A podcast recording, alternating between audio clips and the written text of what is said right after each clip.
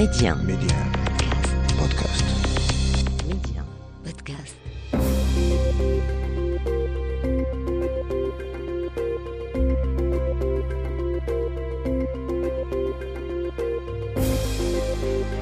L'Afrique doit faire confiance à l'Afrique et le développement du continent passe par les Africains eux-mêmes avant tout. Voilà pourquoi je vous propose votre émission Coémergence, un rendez-vous qui vous aidera à mieux saisir les opportunités d'investissement et de business dans les économies africaines. Medi 1, Coémergence, Omar Baldé. Bonjour et bienvenue dans votre émission Coémergence. Cette semaine, nous parlons de l'adhésion du Maroc à la déclaration de Yamoussoukro. Il s'agit d'un accord aérien vieux de 23 ans, mais qui favorise le transport aérien entre pays africains. Vous aurez les détails dans votre rubrique Les échos de la semaine. Quelle est la contribution économique des migrants au Maroc? Le sujet a été traité dans deux rapports de la Commission économique des Nations Unies pour l'Afrique. Notre invité Sarah Boukri, manager de programme au Bureau Afrique du Nord de la dite commission, sera notre invité. La flambée des cours des matières premières depuis le début de la guerre en Ukraine fait-elle les affaires des pays africains? Élément de réponse dans votre rubrique Zoom Express. Enfin, notre destination éco de la semaine nous mène au Rwanda, le pays des mille collines, qui a réussi à s'imposer comme une destination high-tech dans le continent. Tel est le menu de votre émission. Tout de suite, le développement. Les échos de la semaine. Et nous commençons par ce pas important pris par le Maroc dans le domaine aérien. Le Royaume vient d'adhérer à la déclaration de Yamoussoukro. Il s'agit d'un accord qui porte sur la libéralisation du ciel africain, autrement dit, il facilite aux compagnies aériennes africaines l'accès à tous les autres pays du continent. La déclaration de Yamoussoukro a été mise en place en 1999 lorsque le Maroc n'était plus membre de l'Union africaine. Pour rappel, en 2018, l'Union africaine a lancé un autre accord aérien plus libéraliste. Il s'agit du MUTA, le marché unique africain du transport aérien. Et nous restons toujours dans le ciel africain pour parler de cette commande d'Ethiopian Airlines. La première compagnie aérienne africaine a conclu avec le constructeur Boeing un protocole d'accord pour l'acquisition de cinq nouveaux modèles 777-8 cargo. Pour le transporteur éthiopien, cette commande servira à répondre à la demande mondiale croissante dans le fret aérien. Direction l'Afrique de l'Ouest pour parler du lancement des négociations en matière fiscale afin d'éviter la double imposition entre le Sénégal et la Gambie pour ses deux voisins. C'est un moyen de renforcer leurs échanges dans tous les domaines de coopération. La convention fiscale en cours de négociation devrait favoriser l'émergence d'un environnement fiscal favorable aux affaires fait-on savoir du côté de Dakar. Zoom Express. Et nous revenons sur la flambée des prix des hydrocarbures favorisés par la guerre en Ukraine, à l'heure où les pays occidentaux essaient de diversifier leur marché d'approvisionnement et après l'embargo américain sur le pétrole et le gaz russe, on s'interroge si ce contexte fait l'affaire des pays africains Écoutons à ce propos l'analyse du rédacteur en chef de l'agence panafricaine ECOFIN, Idriss Linger. Alors, ce n'est pas la première fois qu'on assiste à des cycles de hausse des prix euh, du pétrole, pour parler du pétrole. Et euh, chaque fois que ça survient, il y a un ensemble d'implications. Euh, pour les pays producteurs, c'est une occasion de pouvoir augmenter les revenus aussi bien les revenus globaux au sein de l'économie que les recettes euh, publiques euh, pour, euh, pour les trésors. Et beaucoup de pays en Afrique se sont construits parce qu'ils possédaient du pétrole, c'est le cas du Nigeria, même de la Libye, hein, de l'Angola, et, de nouveaux pays qui découvraient des réserves de pétrole ont reçu un afflux d'investissements directs étrangers. Donc, pour les pays producteurs, pour les pays détenteurs de réserves, la hausse des prix actuels, si elle devrait perdurer, changerait l'analyse à court terme qu'on se faisait sur cette ressource euh, hydrocarbure qui était déjà perçue comme un actif dont la valeur devait baisser dans le bilan de, ceux qui la contrôlent.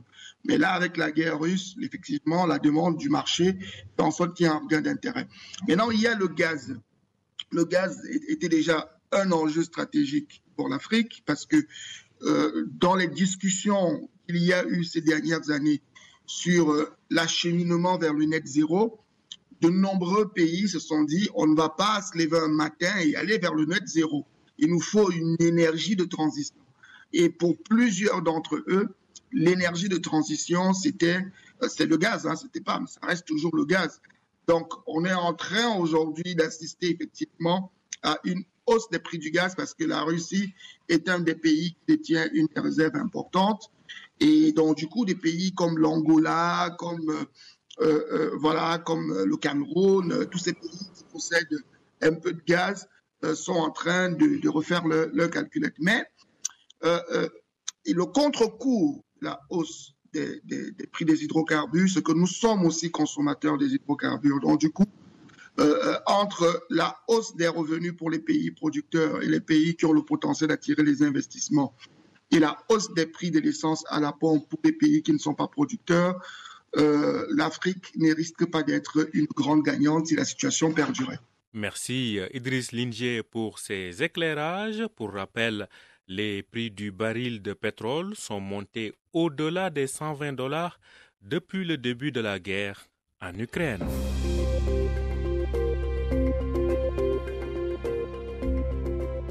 Coémergence, l'invité. Il s'agit de Sarah Boukri. Elle est manager de programme au Bureau Afrique du Nord de la Commission économique des Nations Unies pour l'Afrique. Avec elle, nous parlons de la contribution des migrants à l'économie marocaine. Deux rapports viennent d'être publiés à ce propos lors d'une rencontre organisée à Rabat par le Bureau Afrique du Nord de la Commission économique des Nations Unies. Bonjour Sarah Boukri et bienvenue à vous dans Coémergence. Bonjour, bonjour, merci de me recevoir. Alors, tout d'abord, pouvez-vous nous faire un point sur les données statistiques disponibles à ce jour sur les migrants au Maroc? Alors, euh, concernant la question des statistiques migratoires, qui est une question vraiment très très importante parce qu'elle permet euh, euh, de, de, de, mettre en place des politiques migratoires éclairées, on peut dire qu'au Maroc, il y a des, plusieurs systèmes statistiques puisqu'il s'agit de systèmes statistiques sectoriels. Donc les données sont collectées de manière sectorielle. Jusqu'à aujourd'hui, nous n'avons pas, il n'y a pas au Maroc une institution qui centralise euh, la collecte des statistiques migratoires. Donc, il n'y a pas encore d'institution à, ce propos, mais de ce qui est disponible, euh, qu'est-ce qu'on peut retenir euh, sur le plan en matière chiffrée par rapport aux migrants au Maroc? Bah, je tiens quand même à, remettre un peu les choses dans leur contexte et, apporter certaines précisions concernant le programme. alors, le programme qui est mené par la Commission économique pour l'Afrique euh, en collaboration avec le ministère de l'Intérieur, en particulier avec l'Observatoire national de la migration et euh, plusieurs euh, autres partenaires ministériels qui font partie du groupe de travail, ne consiste pas en la collecte de statistiques migratoires. Le but du programme, c'est vraiment d'appuyer le Maroc et de soutenir le Maroc pour mettre en place un système de collecte des statistiques migratoires qui permettra au Maroc de collecter ses propres données, ses propres statistiques euh, qui seront de qualité, désagrégées. Mhm. Donc, globalement, il s'agit en fait de comment réussir à collecter ces données de façon qualitative. À ce propos, qu'avez-vous euh, émis comme recommandation au Maroc?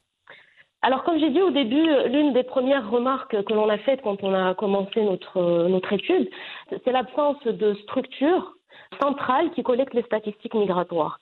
Or, cela est, important pour que l'interlocuteur soit un interlocuteur commun, que ce soit pour les organisations internationales ou que ce soit au niveau national. autre chose, cette question d'avoir un organisme central permet d'avoir des, statistiques harmonisées et des méthodes de collecte harmonisées. Donc à ce niveau-là, j'aimerais aussi aborder la question de l'harmonisation des concepts liés à la migration. Et on parle là de définition euh, nationale de tous les concepts concernant euh, l'immigration au Maroc. Donc ce, ce sont deux, deux remarques euh, phares que l'on a pu sortir de, de, de l'étude sur les statistiques migratoires. Mhm. Donc nos recommandations sont, sont, sont assez simples et, et, logiques et découlent de ces deux, de ces deux constats. Euh, la première, euh, recommandation, c'est vraiment de mettre en place un système national harmonisé de collecte des statistiques migratoires. Et puis aussi euh, de travailler sur des concepts harmonisés et des définitions nationales concernant tous les concepts qui, ont, qui, attrait à l'immigration. Mmh. Alors, le plus souvent, quand on pense à l'immigration, on pense aux aspects mais il y a cette contribution économique aussi des migrants. À ce niveau-là, qu'avez-vous pu observer?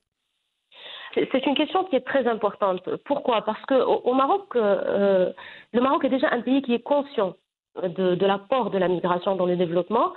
Et au contraire, le Maroc encourage, euh, l'immigration et voit en la migration beaucoup plus un facteur de développement.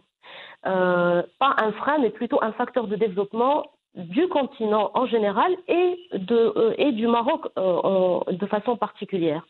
Donc ça, c'est le premier constat qu'on a pu, euh, a pu faire lors de l'élaboration de l'étude. Aussi, le Maroc, grâce à cette prise de conscience, a mis en place une stratégie nationale d'immigration et d'asile qui a certains objectifs, certaines missions, plusieurs stratégies qui ont pour objectif une meilleure intégration des immigrés et un meilleur accès des immigrés aux différents services. Donc quand on parle de services, on parle d'éducation, de santé, de travail, etc. Donc l'étude a été faite quand même sur le cas du Maroc qui est déjà beaucoup évolué euh, en ce qui concerne les politiques migratoires. Euh, donc ça, c'est vraiment un constat qui est, qui est très important. Mmh. Aussi, la Constitution de, de, 2011, elle a pris en compte cette dimension euh, immigration, puisque cette Constitution-là, euh, elle apporte, euh, elle donne aux immigrés les mêmes droits que les nationaux.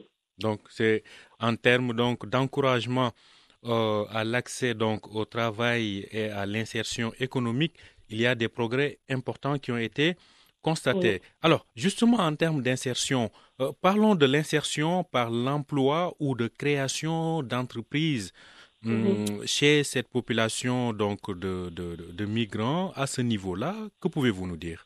Alors, comme je vous ai dit au début, il y a plusieurs constats positifs qui ont été faits il subsiste quand même quelques lacunes. Euh, je vais en citer quelques-unes parce que bon, il y a, tellement de choses qui ont été qui ont été euh, euh, qui ont été abordées dans, l'étude sur la, la, question de la reconnaissance des compétences des immigrés. Mais les plus importantes lacunes sont d'une part, il est vrai qu'il y a une offre de formation assez conséquente et assez importante qui s'offre aux immigrés, que le Maroc offre aux immigrés, pour leur permettre de, mieux intégrer le marché de l'emploi au Maroc. Donc là, on parle aussi bien des immigrés qui sont détenteurs d'un savoir-faire ou de, compétences ou d'un diplôme, mais aussi des immigrés euh, qui n'ont pas de diplôme et qui n'ont pas euh, vraiment de savoir-faire. Donc il y a un panel vraiment de formations qui sont offertes.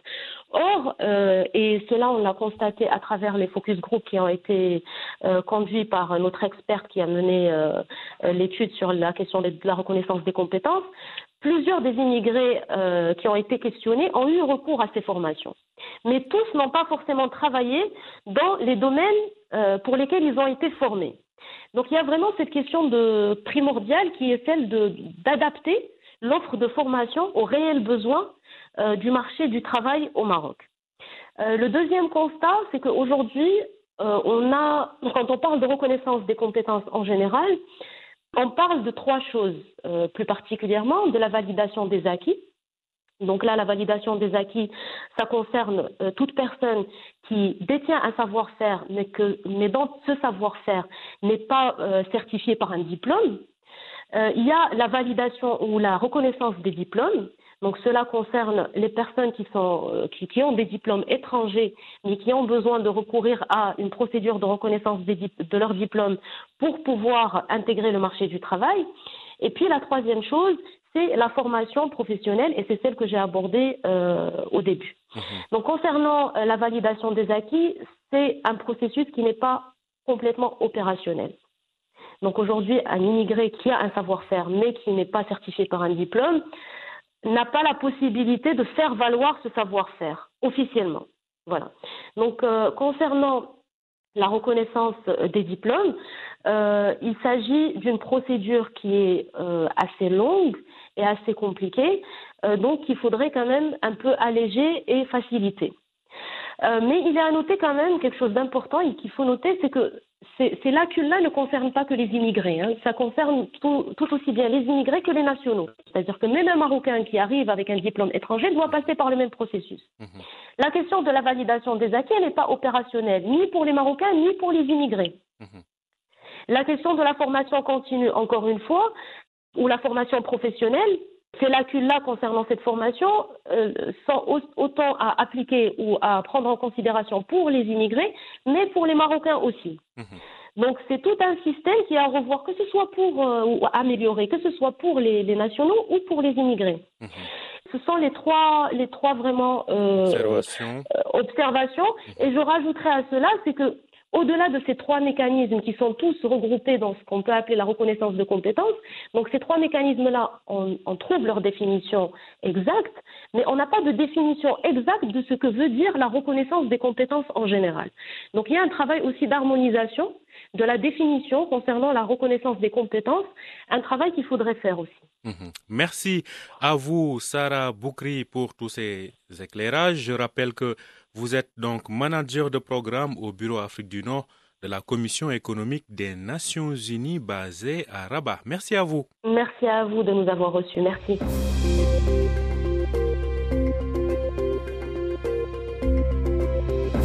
Destination Éco.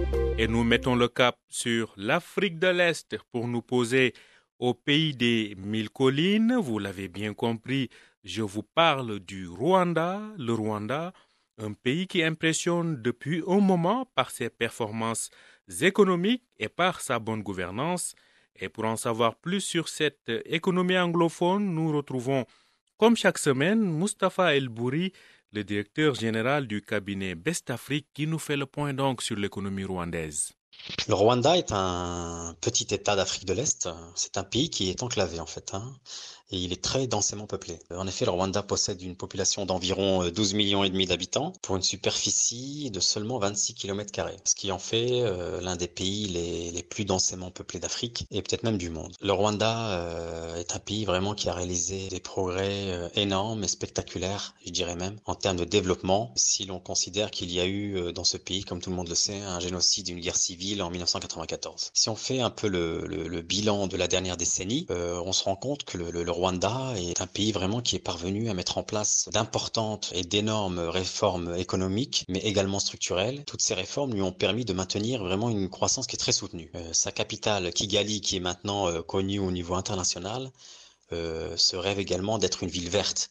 Kigali est également une ville très propre, à l'instar d'ailleurs de tout le pays. Par exemple, je jetais un papier ou autre déchet par terre, euh, Rwanda, euh, dans tout le pays, il est passible d'une amende de, de 50 000 francs rwandais, qui fait quand même l'équivalent de 50 dollars. Donc c'est une somme énorme, qui fait que en fait, euh, voilà, euh, on se rend compte que personne ne le fait d'ailleurs, et ça restreint euh, les personnes à, à jeter les, les déchets euh, dans, dans, dans les poubelles qui sont qui sont mises en service pour pour ce pour ce besoin et qui en fait vraiment un pays très très propre. Le Rwanda est également un modèle économique. C'est vraiment un modèle économique pour, euh, pour l'Afrique. Il affiche l'un des, des, plus forts taux de croissance en Afrique à deux chiffres. Si on regarde un peu plus près, on se rend compte que le Rwanda, il aspire en effet à devenir une économie à revenu intermédiaire d'ici euh, dizaine d'années, une quinzaine d'années. Euh, donc euh, à l'horizon 2035 et euh, à rejoindre également les pays à revenus très élevés à l'horizon 2050. Pour y arriver, le Rwanda, en fait, il, accorde une, attention très particulière au secteur des PME, voilà, parce que les, PME représentent quand même une grosse partie des activités euh, du pays. Euh, en effet, euh, près de 98%, soit pratiquement toutes les activités proviennent des PME.